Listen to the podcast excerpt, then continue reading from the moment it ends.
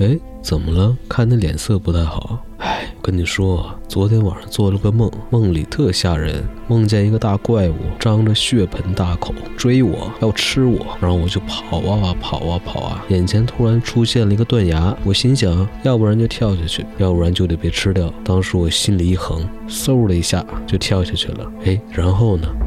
然后我就醒了。好，欢迎大家收听新的一期弧线电台，这是新的一期梦境分享节目。首先分享第一位网友的梦境，这一幕不记得是最开始还是最后一幕了，游戏画质还是动画画质分不清。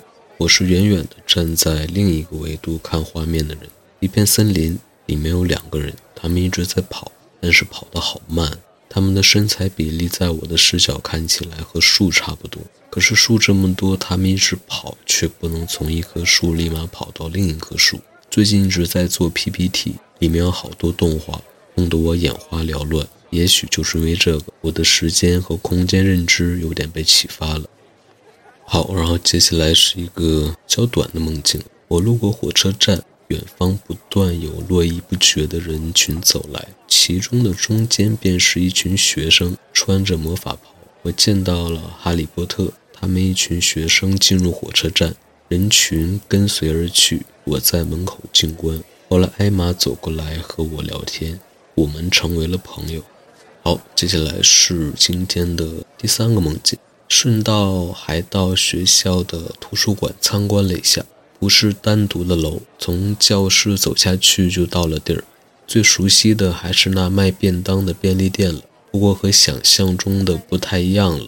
原本科图书馆里有便利店，店面变成了开放式，就像一个书报亭一样，只卖便当，特别出展示效果的摆在货架上。我去到的时候，看到周围已经有一大票学生已经买好了便当，在坐着吃。不知从什么时候开始，便当变得分大量足，一个人根本吃不完的感觉。不过还是特别火爆，都没剩下几盒饭了。接下来是今天的第四个梦境，回到原本本科任教，对自己的专业水准也是略有信心了。在下课之后，学生们都回去了，去另一个教室和同事，也就是和其他老师打招呼。在端头的一个教室里，看到坐在靠后排有一个人在很自信地和一位学生高谈阔论。定睛一看，没想到是 F.G，他也回来做老师了。没想到变得更健谈。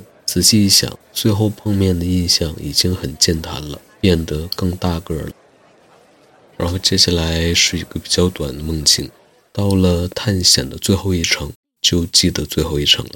穿过立交，在阴影和轰鸣声的笼罩下，所向往去到的地方，没想到是一片建筑垃圾堆场。稍有不同的是，那依靠着大面墙体上画着些提神醒脑的壁画，蔚蓝的线条勾勒出了繁复精美的花纹，让整个空间不至于太为单调。啊，接下来是本期梦境分享的最后一个分享的梦境。我生活在某个小区，环境还行。我出来买早餐，要买三份，一份给自己，还有两份给谁我忘了，好像是因为别人帮忙了还是怎样。这个早餐店卖的种类好多，每样东西都像食堂一样分隔装好，但是好像又能像超市一样散装，自助选择。豆浆、油条、油饼，还有其他各种你们能想到的西安那种油炸的早餐小吃。我让老板帮我装三份，每份都要豆浆、油条和油饼。老板好忙，他一边装一边要照顾其他客人的生意。什么？我都说了我要省，为什么还给我装其他的？给我装那么多面包干什么？